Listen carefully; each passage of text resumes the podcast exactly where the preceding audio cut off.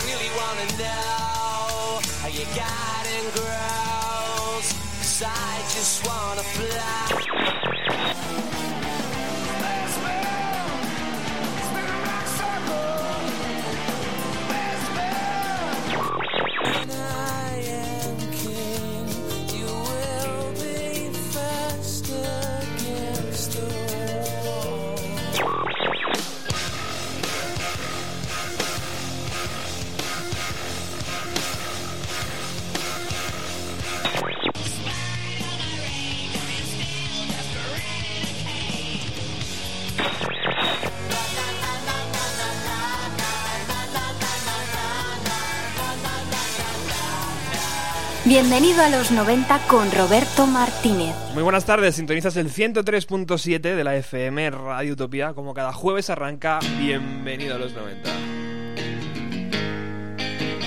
Y como no, hoy deberíamos arrancar eh, rindiendo nuestro pequeño homenaje a NTP Unplugged de Nirvana.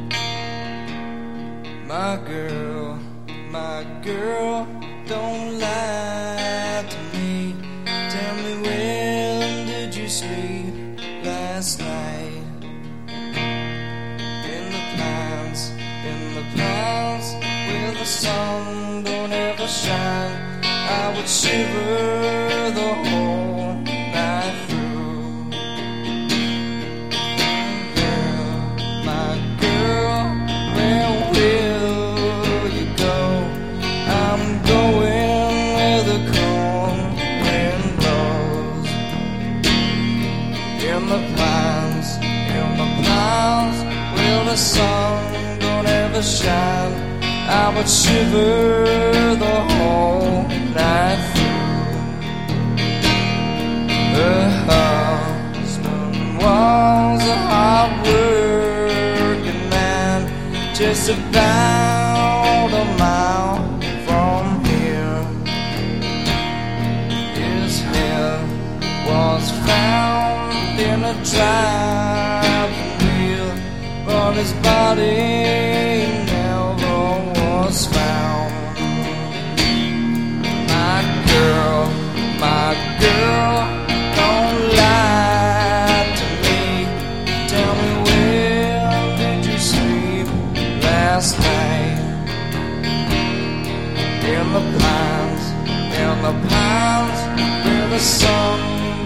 the sound I was shivering.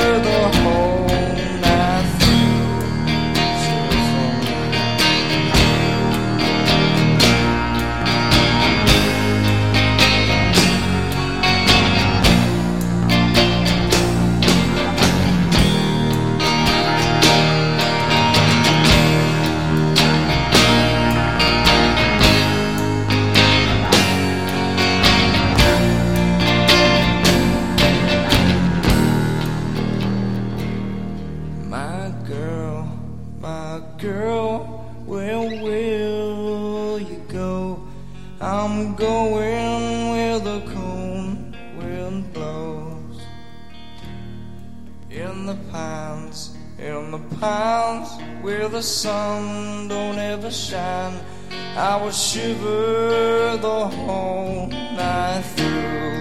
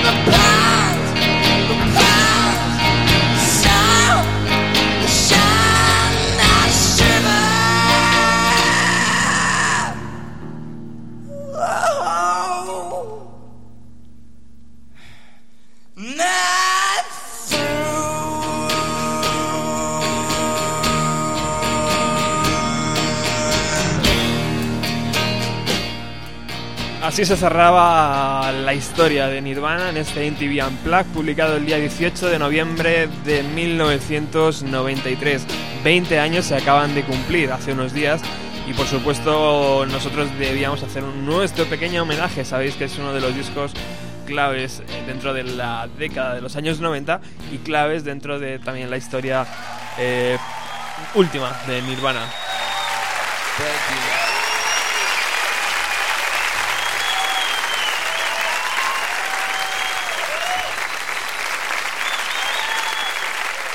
Hoy vamos a tener un programa muy interesante. Hemos arrancado con Nirvana y vamos a continuar con el batería de esa banda, Dave Grohl, y su banda, los Foo Fighters. Hoy vamos a hablar del segundo LP publicado por esta banda llamado The Color and the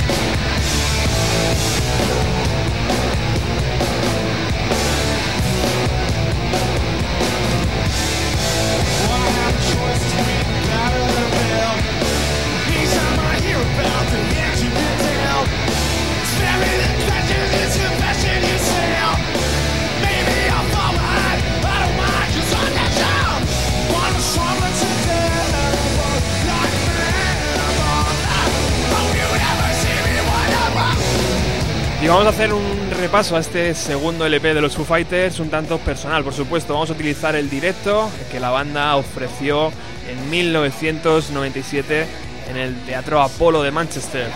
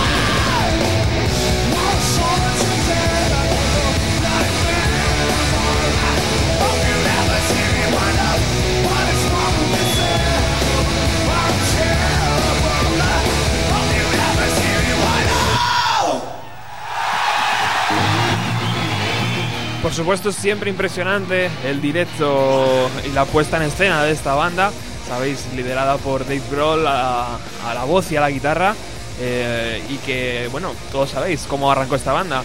Eh, tras el suicidio de Kurt Cobain y de el fin de Nirvana, eh, Dave estuvo un tiempo apartado de la música, volvió, grabó un LP, el primero de los Foo Fighters, él solo, tocó todos los instrumentos en un estudio buscó una banda y salió de gira.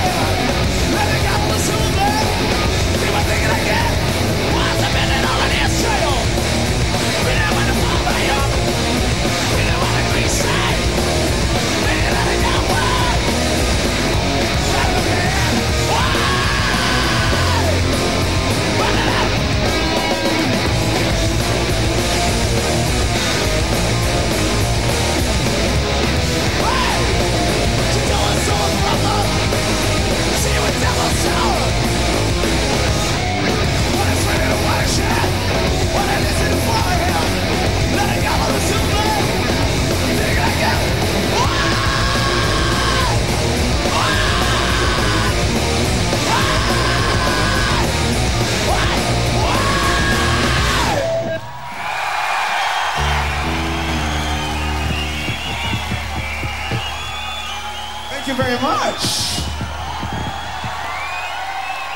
How you guys doing tonight? You okay?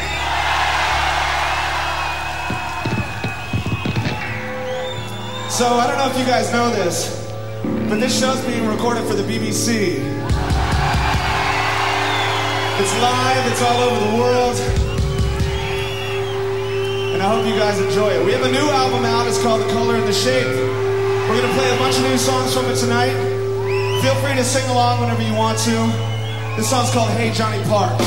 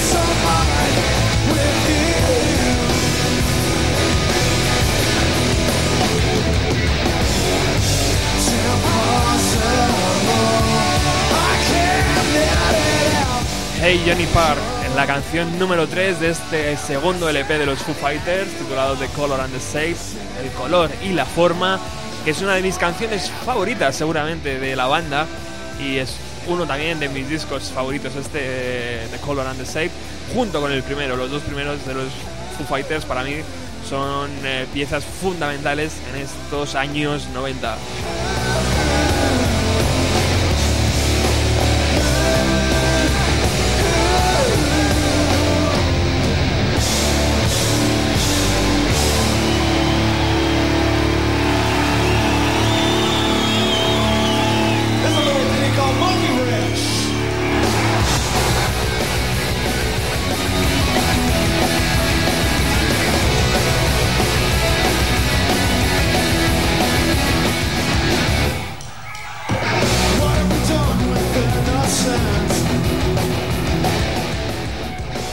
El LP salió a la venta el día 20 de mayo del año 1997. Tiene un total de 13 canciones y una duración de 46 minutos y 47 segundos.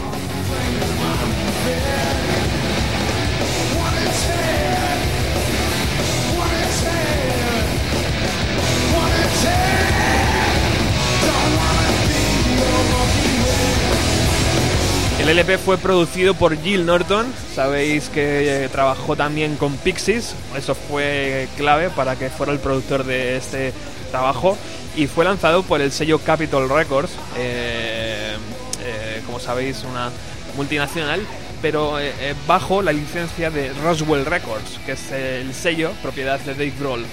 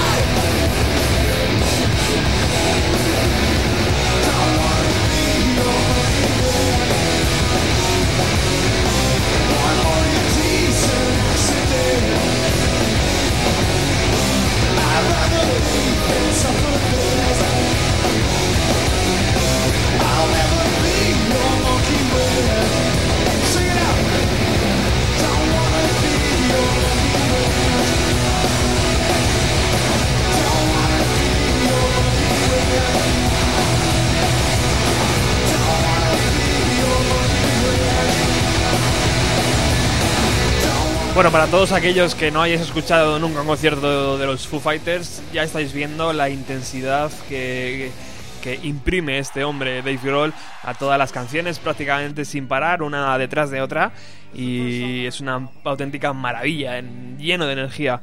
Eh, bueno, en aquel momento la banda, como todos sabéis, estaba formada por el propio Dave Grohl, por supuesto, a la guitarra y, a la voz estaba Pat Smear, el también guitarrista de la última gira de Nirvana. Eh, a las labores de guitarrista aquí en los Foo Fighters estaba William Goldsmith a, las baquetas, eh. estaba tocando la batería, como sabéis en la primera gira de, los Foo Fighters se encargaba él y estaba Nate Mendel, el bajista que a día de hoy sigue estando en la formación.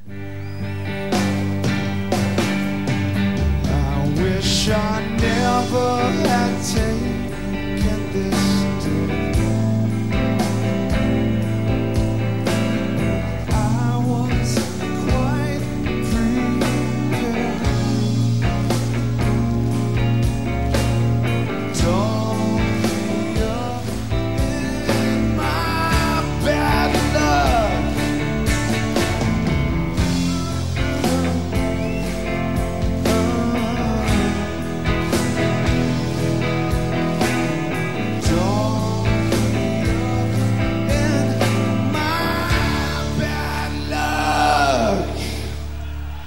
guys are very good. These notes are marked return to sender. I'll save this letter for myself. I wish you only knew good it is to.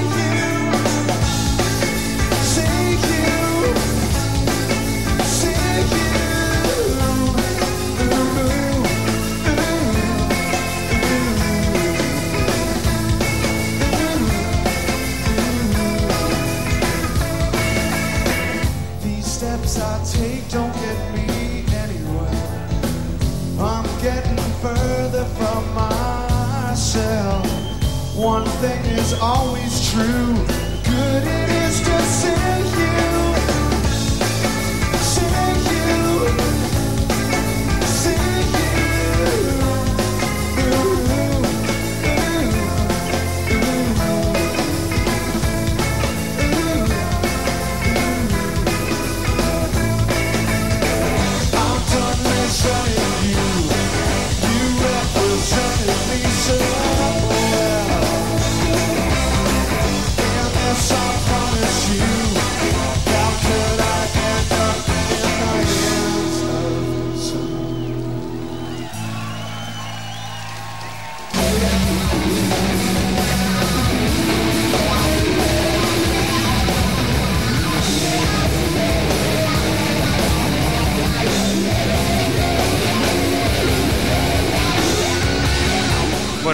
Amos Doll y See You, dos de las piezas eh, más eh, acústicas de este segundo LP de los Foo Fighters. Sintonizas el 107.3 de la FM, estás en Bienvenido a los 90.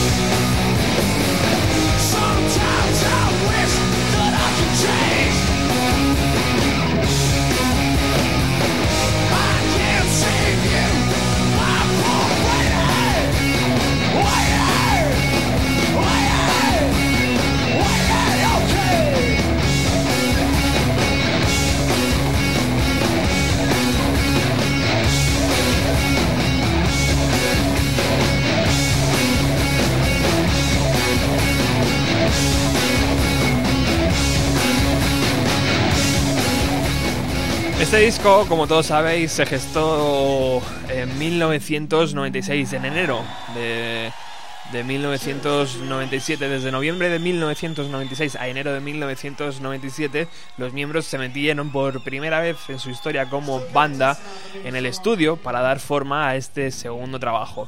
Eh, se fueron a un estudio llamado Beer Creek en Washington para grabar las canciones, eh, como hemos dicho antes, con Dave a la guitarra y a la voz, con Pat Smear a la otra guitarra, con William a la batería y con Nate al bajo. Todo iba bien hasta que no fue tan bien y las tornas eh, cambiaron un poco porque como todos sabéis y como ya el propio Dave ha, reconocido en el, en el documental que, que, hace, hace meses ha salido de, los Foo Fighters, pues eh, le hubiera tratado, le hubiera gustado tratar de otra forma eh, al batería, a William, en Goldsmith, eh, porque mm, ¿qué pasó? Pues que en estas primeras tomas que se grabaron en 1997 en el, en el estudio de Washington, se grabaron prácticamente el 95% de las canciones que hoy conocemos con William a la batería.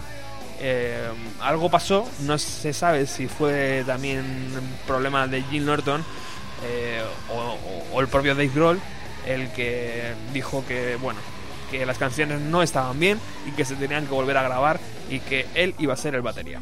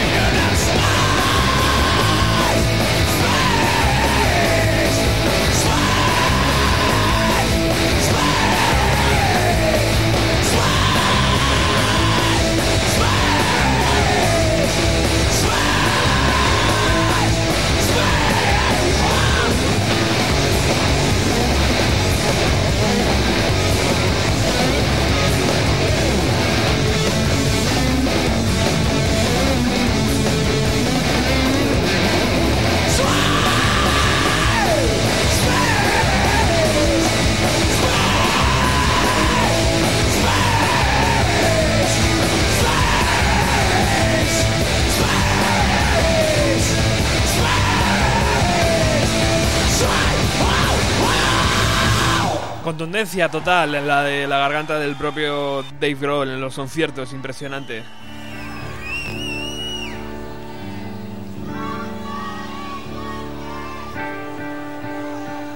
Siguiendo con el tema del batería, del problema con la batería en, este segundo LP, tanto los fans como eh, muchos de los conocidos del, de Dave Grohl entendían que, era, que tenía que ser el propio Dave Grohl el que, el que tocara la batería en ese disco. Yo recuerdo esos días y por supuesto yo quería que Dave Grohl tocara la batería. Lo que pasa que, claro, cuando tienes otra relación con músicos es, muy complicado, ¿no? Eh, entrar en parcelas que no son la tuya.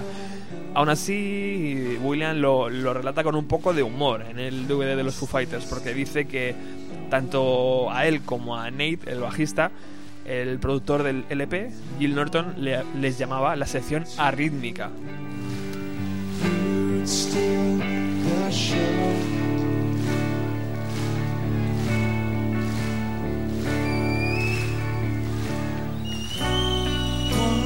Sintonizas el 107.3 de la FM, estás en Bienvenido a los 90, es un verdadero placer estar aquí contigo. Mucho ojo al directo de esta canción February Stars, es una de mis canciones también favoritas. Y mucho ojo ¿por qué? porque eh, está aquí una colaboración tremenda de Pat Smear a los coros, que en el LP no se puede escuchar.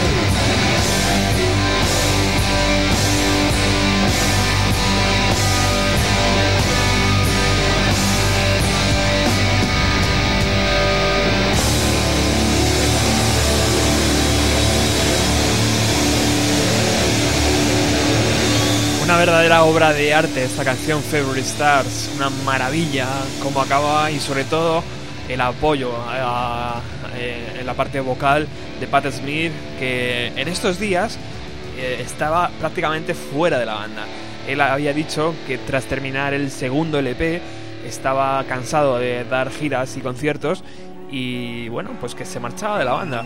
El propio Dave no se lo creía y bueno, le pidió que por favor permaneciera seis semanas más hasta que pudieran encontrar a un nuevo guitarrista. Mientras aquello llegaba, el tiempo pasaba y pasaba y al final no fueron seis semanas, fueron seis meses.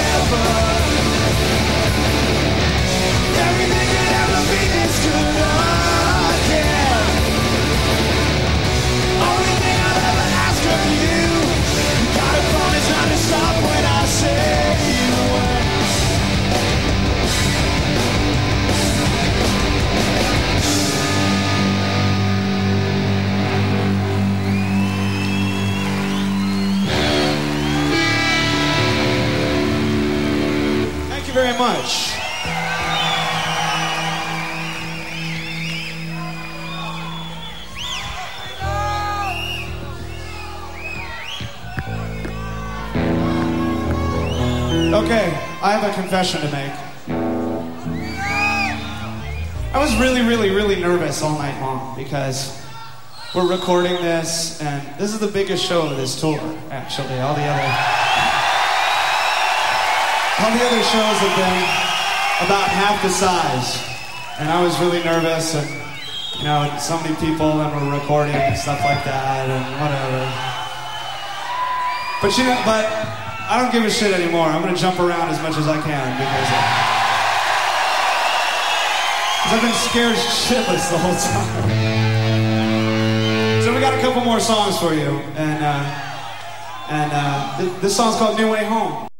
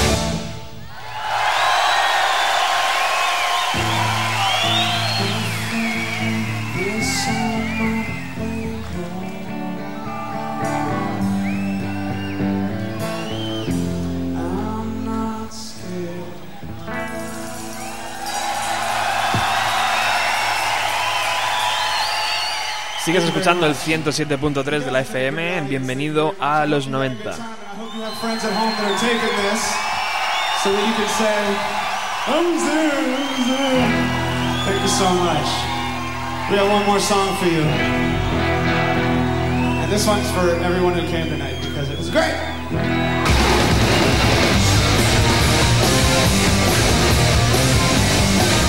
Hoy estamos haciendo un repasito al segundo LP de los Foo Fighters, The Color and the Shape. Y en vez de coger el LP, sabéis que nos gusta rebuscar un poco y nos hemos ido hasta el Teatro Apolo en Manchester, 1997. Y hemos eh, pinchado casi por completo el concierto. Sobre todo nos hemos ido a las canciones de este segundo LP.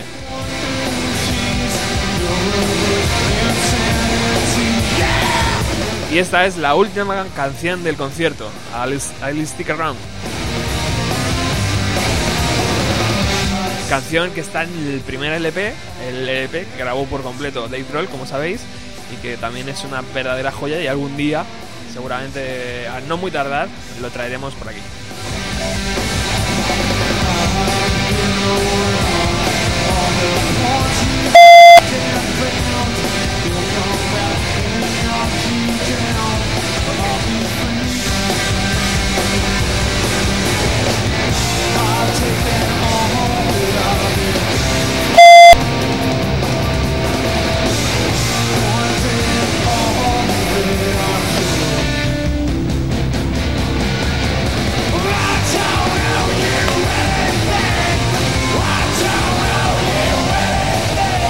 Después de unos pitidos infernales, no sé si tenemos al otro lado a Felipe Cuselo. Pues sí, sí, aquí estamos. Ay, aquí estamos. madre mía, menos mal. Esto de las nuevas tecnologías me mata, amigo. Bueno, hombre, hay que, hay que ir acostumbrándose. Buenas tardes, compañero. Muchas gracias por estar al otro lado. Eh, hemos empezado hoy con, con el MTV Unplugged de Nirvana porque ya sabes que hace 20 años que salió a la venta. Hemos seguido eh, la historia un poquito de, de- de- de Seattle con, con Dave Grohl y hemos escuchado el The Color and the Shape, Felipe, que yo creo que también es de seguro que es uno de tus discos favoritos de Foo Fighters.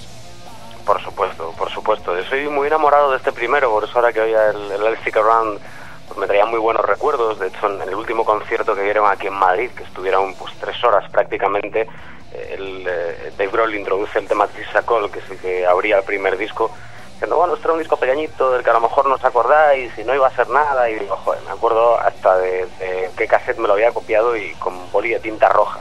Imagínate, pero de Color and the Shape sí que lo pude yo palpar ya en CD. Eso ya es un, es un plus, un añadido. ¿eh? Muy bonito. Eh, de todas de todas maneras este disco eh, evidentemente no sería lo mismo pero ni de lejos sin la presencia de- del productor de, de un tipo impresionante llamado Jill Norton que últimamente se deja caer mucho por bienvenido a los 90 querido Roberto Sí, señor, algún día habrá que hacerle un, un programita especial. Pues sí, la verdad es que, que es un tipo que, que bueno, es, es muy curioso. Él, él surgió en, en la escena de Liverpool eh, de mano de bandas, pues como pudieran ser Echo and the Bunnymen, sobre todo. Él participó, no como productor, evidentemente, sino en un rol algo más eh, reducido, de menos importancia, en un disco brutal llamado Ocean Rain, de los Echo and the una pedazo pedazo de banda de, de Liverpool. También empezó trabajando con gente como China Crisis, eh, que uf, ya ha llovido desde entonces, pero también tenía un sonido impresionante. Y tuvo la suerte, él mismo lo dice siempre, tuvo la suerte de que justo esas bandas eh, pegaron y entonces, pues lo que suele pasar en estos casos, ¿con quién han trabajado? Yo también lo quiero. Eh, así empezó eh, esta historia el, el amigo Gil Norton, que por supuesto no habría estado por esta regla de tres, ¿no? Y según este esquema, no habría estado nunca acompañando a Foo Fighters si no fuera por lo que hizo eh, en, en los finales de los 80 y principios de los 90 con los Pixies. ¿no? Él entra, entra por petición de- del bueno de Black Francis, ¿no? que, que había oído esos eh, discos en los que había trabajado él, y entra a trabajar en, en la obra maestra de los Pixies, que decíamos hacía bien poco, eh, con Doolittle. ¿no? Eh, hará con ellos Doolittle, Bossa Nova y Tromblemont. Y de hecho ha vuelto a trabajar eh, en este último EP que han sacado este año, que también está producido por el amigo Jill, que, que él aplicó a los Pixies la misma fórmula que aplicará también a Foo Fighters y a todas las bandas con las que trabaja. Él es un tío que da una importancia bestial a la preproducción. Es decir, antes de meterte a gastar dinero en un estudio, vamos a trabajar las canciones y si es necesario una a una, eh, vas a decirme más o menos cuál es tu intención, vamos a ver eh, qué, podemos cambiar, vamos a ver eh, qué es lo que sonaría mejor sí o sonaría mejor cómo. Y por ejemplo, fíjate, en los casos de los Pixies, él tuvo dos, dos discusiones con Black Francis, una siempre en preproducción y otra en la grabación. En preproducción, ¿qué ocurría?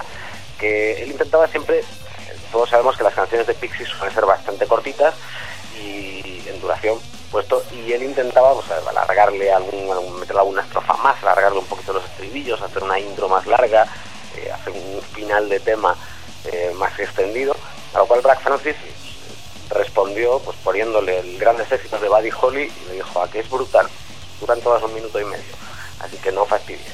Entonces, él vio que ese era el espíritu de, de Pixies, esa discusión se zanjó así. La segunda, que de las repeticiones, ¿no? de las diferentes tomas en grabación eh, que les costaba, le costaba mucho a, a Norton convencer al amigo Francis de que repitiera tantas veces cada tema, ¿no? Él, él era más de capturar el momento y, y fuera y seguimos, y como decía, es buzz, corten a positivar. Era un poco ese rollo. Fíjate, si su principal preocupación es la preproducción para que no haya problemas en la grabación, eh, lo que hubiera sido de esto de Color and the Shape si no hubiera sido por él, pues ya habéis hablado antes, ya te, he escuchado hablar sobre los problemas en la batería y supongo que muchos de los oyentes han, visto ese documental, ese back and forth. Y de hecho, a ver, eh, él cuando, eh, por supuesto, eh, Dave Grohl quiere contar con él por los trabajos con los Pixies, ¿no? Tanto Grohl como, como Kurt Cobain eran fanáticos absolutos de Pixies. Eh, Dave Grohl lo que pretende es eh, encontrar una sensibilidad pop, entendido esto en el mejor de los casos, y pop como popular, para aquellas canciones que en principio eran más, eh, quizá más, más sucias, más caóticas, eh, y que él no acababa de, ver eh, bien nítidas. eh, y de hecho se fija en Gil Norton porque dice, vamos a ver, eh, grupo más sucio o más estupendoso, más bizarro en cierto sentido que los Pixies, pues pocos, pocos he tenido yo en cartera. Y si Gil Norton podía hacer que pudieras pillar cada pista de manera, eh, de manera pues, eh, perfecta en la audición, eso es lo que yo quiero. Total, que se tiran pues unos cuantos días depurando, refinando canciones y estas historias. Eh, Gil Norton de primeras hay un par de ellas que él dice que apenas tiene que tocar. Una de ellas My Hero, que, que él reconoce que a la primera le enamoró y, el riff y todo, y ya dijo, bueno, esta, esta no tienes casi ni que tocarla. Eh, y a partir de ahí empieza empieza eh, un poquito la, polémica, ¿no? Porque, a ver, en el asunto del batería eh, y de la sección arrítmica, como bien has dicho antes, él ha respondido en más de una entrevista luego, dice, no, no recuerdo haberle llamado exactamente así, pero eh, yo qué sé, también tiene mucho que ver, porque por ejemplo Nate Mendel era y sigue siendo un perfeccionista increíble y, si no le dabas el ok al 100%, pues parecía que aquello sonaba fatal. Entonces, eh, él, eh, su, propio, su propia autoexigencia también contribuía a esto. En cuanto a William Goldsmith, eh, había un problema, o al menos eso dice el propio Gil Norton. Eh, él decía, vamos a ver, yo sabía, todos sabíamos que Dave Grohl era un batería, pues de más talento y de más, ¿cómo decirlo? Tenía más su impronta propia que William Goldsmith. De hecho, Gil Norton siempre, siempre suele decir en, en cada vez que se le entrevista son los músicos con los que ha trabajado realmente la brillantez técnica de un músico eh, puede quedar muy en un segundo plano al margen del espíritu que transmite. Tú puedes tener a, un pedazo de Guitar Hero que te toque 200.000 notas eh, sin fallar ni una y, con una técnica perfecta, pero a lo mejor un guitarrista de rock normalito eh, con un acorde transmite mucho más. Entonces, él decía que poniendo ese, la brillantez técnica aparte, le faltaba a William Goldsmith primero esa personalidad y segundo creérselo. Y que él intentó por todos los medios durante la grabación pues eh, que aquello pues sonara más a, ese batería y no a y no a un tipo intentando imitar a Dave Grohl. Al final, pues eh, sintiéndolo mucho y, también lo sintió mucho Dave Grohl, que, que está un poco inaguantado en aquellos días como consecuencia del el divorcio, creo, separación de su mujer, eh, pues tuvieron que, hacerlo casi todos ellos mismos, aunque mantuvieron alguna batería por ahí en alguna pista de, de William Goldsmith. Como, como te digo, había alguna canción que decían que no funcionaba ni para atrás. Ellos hablaban sobre todo de Monkey Ranch, por ejemplo, que hubo que rehacerla totalmente porque él decía que no funcionaba en, en absoluto. y con esas, eh, con esas armas fueron diseñando lo que iba a ser pues un poco la, la consecuencia perfecta de lo que pretendía Dave Grohl, un disco mucho más mainstream o pop en el, en el mejor de los sentidos, mucho más audible, mucho más depurado y para una audiencia en principio eh, muy amplia y además conseguían que de alguna manera Dave Grohl conseguía que sus historias eh, se contaran bien. Eh, Gil Norton siempre dice que mm, un vocalista, y, eso se puede aplicar también a los solos de guitarra, por ejemplo, a la personalidad de un guitarrista, tiene que estar contando una historia siempre. Esa es la manera de conectar con el público y, es lo primero y lo principal que, que- que hay que hacer. Eso se conseguía en este álbum. Lo curioso es que, claro, cuando unos cuantos discos y, años después, en concreto 10 años después, eh, Dave Grohl quiere volver a contar algo parecido como The Color and the Shape, a volver a hacer un álbum eh, con, con varias de esas líneas maestras, pues por supuesto vuelve a llamar a, a Gil Norton, ¿no? Y ahí aparece eh, Gil Norton para, para responder con un pedazo de álbum también, un disco, la verdad es que muy, muy bien producido y que iba a tener pues también mucha repercusión. Y va a ser un poco el, yo creo que el disco que empezara ya a upar a Foo Fighters como la gran banda de, rock americano de estos últimos 3-4 años, ¿no? que es al fin y al cabo en lo que se han convertido. Solo por eh, ir cerrando y destacar otros trabajos de, Gil Norton, y porque creo que son muy recomendables, eh, además de noventeros, eh, pues cogería un par de discos de Terror Vision, sobre todo el How to Make Friends and Influence People, que lo produjo, por supuesto, Gil Norton, al margen de Regular y Urban Survivors, dos años después. Los discos pues muy majetes, muy, muy caóticos y divertidos, como la propia banda Terror Vision. Y por supuesto, mm, también me gustaría destacar pues eh, sus colaboraciones con la banda de la Mitri. Eh, él toquetea un par de temas, uno o dos temas en su Waking Hours y luego en un discazo que se llama Change Everything, que se ocupa de la producción al 100%, si tenéis la oportunidad de escuchar pues, Be My Downfall, por ejemplo, que es un, un tema impresionante. Ahí tiene, tiene una, una marquita eh, muy buena de, del bueno de Gil Norton. Aparte de eso, pues fijaos, ha trabajado con Ecobelly, con James, con Máximo Park, de que yo creo que debe ser el mejor álbum de Máximo Park, es el de Pleasures, el Earthly Pleasures.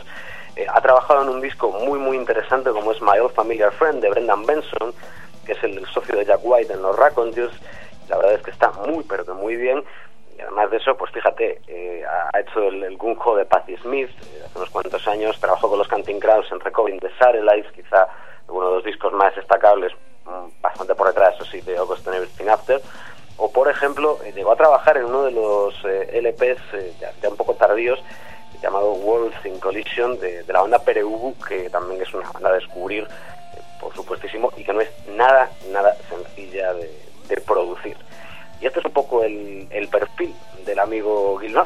La importancia de escoger un buen productor para tus, que tus canciones brillen adecuadamente, ¿no?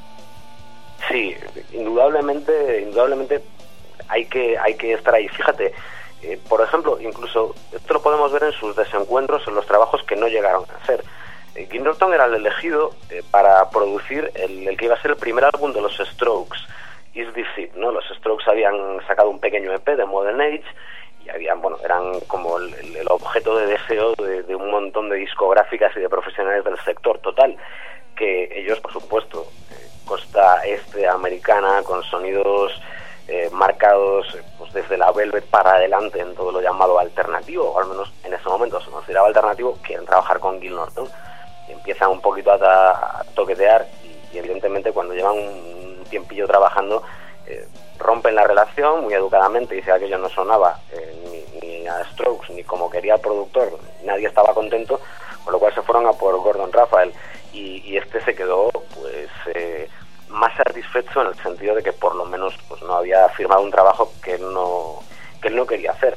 Fíjate cómo son las cosas que a Strokes le pasaría lo mismo en el segundo disco. Cuando van a sacar el segundo disco, ellos lo empiezan a grabar con Nigel Godrich, nada menos, ¿no? el productor de, de los gloriosos trabajos de Radiohead, y les pasa lo mismo. Eh, entierran esas grabaciones y vuelven a por Gordon Rafael eh, para, para volver a, a grabar el disco. Él, eh, por otro lado, y mira, así os lo, lo dejo por aquí apuntado, ya que hemos nombrado a Radiohead, eh, dice que pues los dos, cuando le preguntan con qué bandas o artistas le gustaría haber trabajado, el primero cita a Rem, dice que, que Rem es esa banda con la que sí que le hubiera gustado trabajar alguna vez, y con los primeros Radiohead. Sobre todo. Dice, "Buah, ahora sería igual más complicado porque no sé muy bien qué es lo que quieren hacer o por dónde van a tirar, ¿no? Y ya tienen muchísima, mucho, mucho terreno cubierto, pero que sí que le hubiera gustado con esos primeros Radiohead. Eh, De todas maneras, eh, que ha dejado su contribución en la música. Y, pero también te digo una cosa, Felipe, si has podido trabajar eh, con Pixies, ya puedes trabajar con todo el mundo, ¿no?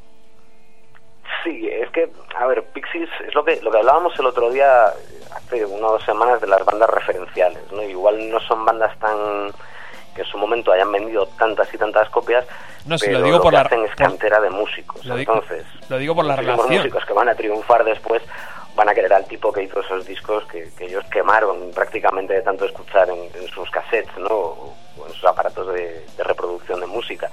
Entonces, eh, eso es un santo diseñar. Yo creo que además para tú mismo escoger tus trabajos, ¿no? Eh, Sí, bueno, Norton es un tipo que se toma su tiempo eh, y que se toma eh, eh, las cosas con, con calma, con un criterio y no elige cualquier cosa. ¿no? Él siempre, siempre toma su tiempecillo, como digo, para, para decidir. Yo iba por otro camino y era que, que cualquiera se pone al lado del señor Francis en determinados días del año. Ah, bueno, hombre, pero ahí, eh, pues mira, él, él sigue diciendo, eh, Jim Norton sigue diciendo que bueno, que a veces es más complicado que otras, eh, pero que una vez que ya has trabajado con ese alguien y has podido sacar cosas como las que sacaron, ¿no? yo creo que desde el momento en el que hacen Doolittle, eh, por mucho a sangre, sudor y lágrimas que cueste, ¿no? dices, bueno, como ya sé que esto puede acabar en una obra maestra, porque ya lo hemos hecho, ¿no? puedo aguantar lo que me dé la gana eh, y lo que le dé la gana a él. Porque además al final mm, él siempre mantiene esa frase de que el productor es un catalizador de- del, del impulso artístico, ¿no? De- del propio artista. Entonces, eh, lo, único que tiene que hacer es eh, todo por el bien del artista, es decir, transformar el bruto, por decirlo de algún modo, que ofrece en, en una obra acabada, en una pieza editada. Entonces, eh, yo supongo ¿no? que, que por mucho que te toque las narices Black Francis, eh, tanto el productor como el propio artista saben que al final eh, se necesitan el uno al otro para que aquello salga bien.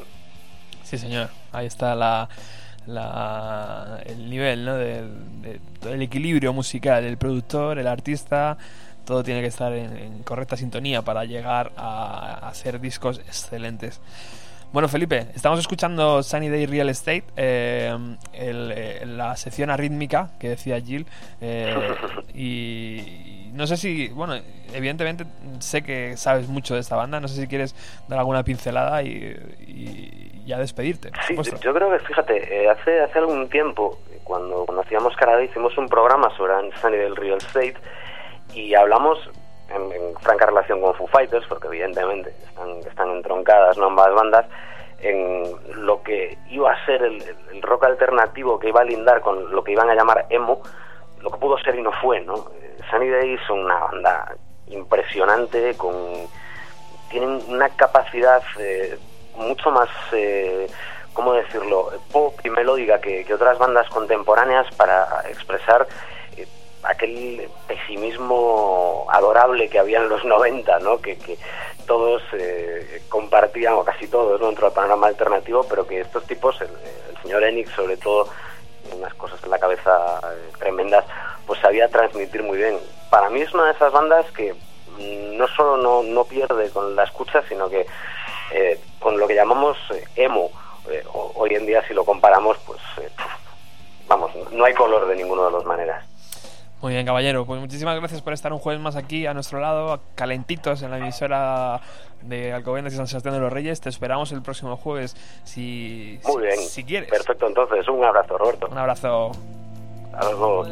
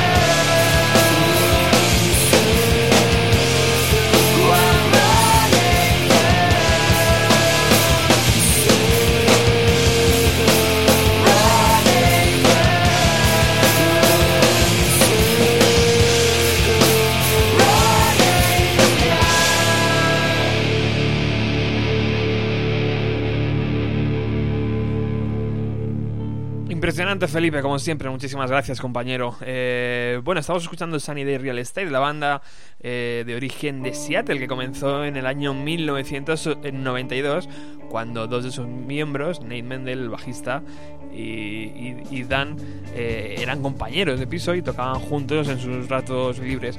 Una noche en un, en un bar eh, Dan dice que se quedó prendado del talento del batería de un grupo que estaba tocando en vivo y ese batería era William Goldsmith.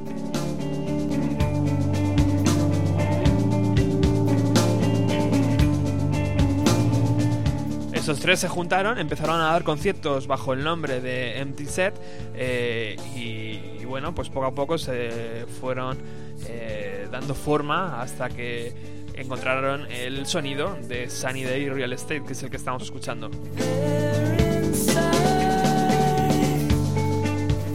Estamos escuchando el primer LP de la banda que fue grabado en Chicago, Illinois, eh, en 1994.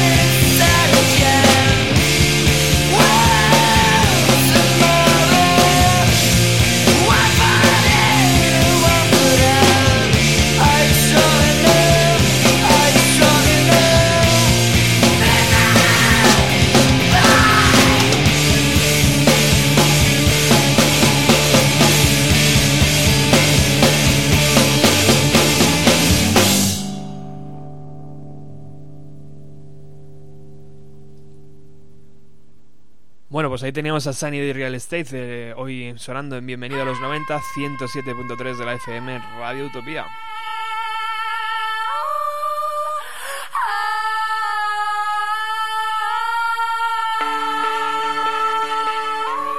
Poco más de decir de esta banda, evidentemente dedicaremos un día o un programa más extenso porque tiene tela, porque después de la publicación del segundo LP la banda se desintegró. Eh, Nate Mendel y William Goldsmith se pasaron a los Foo Fighters.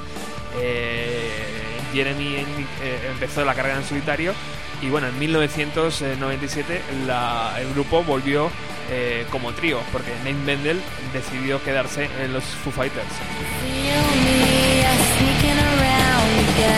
Y para cerrar el círculo de los temibles Foo Fighters, hoy Melissa Aftermouth. ¿Qué tiene que ver esta canadiense con eh, los Foo Fighters? Pues tiene que ver mucho.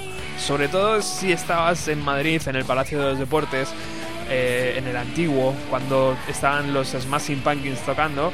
eh, si, si afortunado, si eras afortunado y tenías los ojos bien abiertos, podías ver que el propio Dave Grohl estaba sentado en la grada. ¿Y por qué estaba sentado en la grada? Ah, amigo, porque llevaba un colgante enorme con el nombre de Melissa.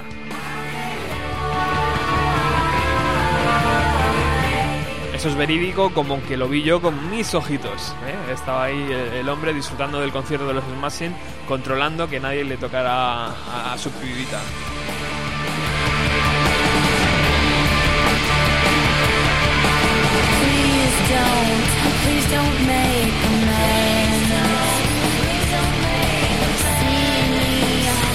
Y si de Sunny Day Real Estate tenemos que hacer un programa especial de Melissa Alternador, por supuesto tenemos que hacer uno o dos.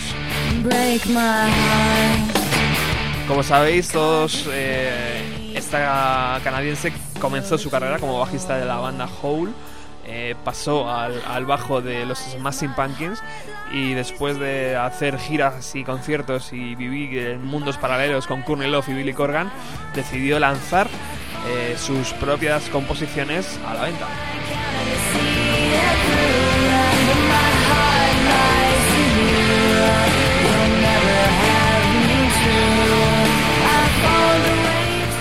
Melissa Aftermauer, que a simple vista parece una casi modelo, porque es una chica eh, guapísima, eh, pelo pelirrojo largo, pero que no se corta con nada. Ha estado en, en- recitales versionando canciones de Black Sabbath. Dealing with the hands of desire spin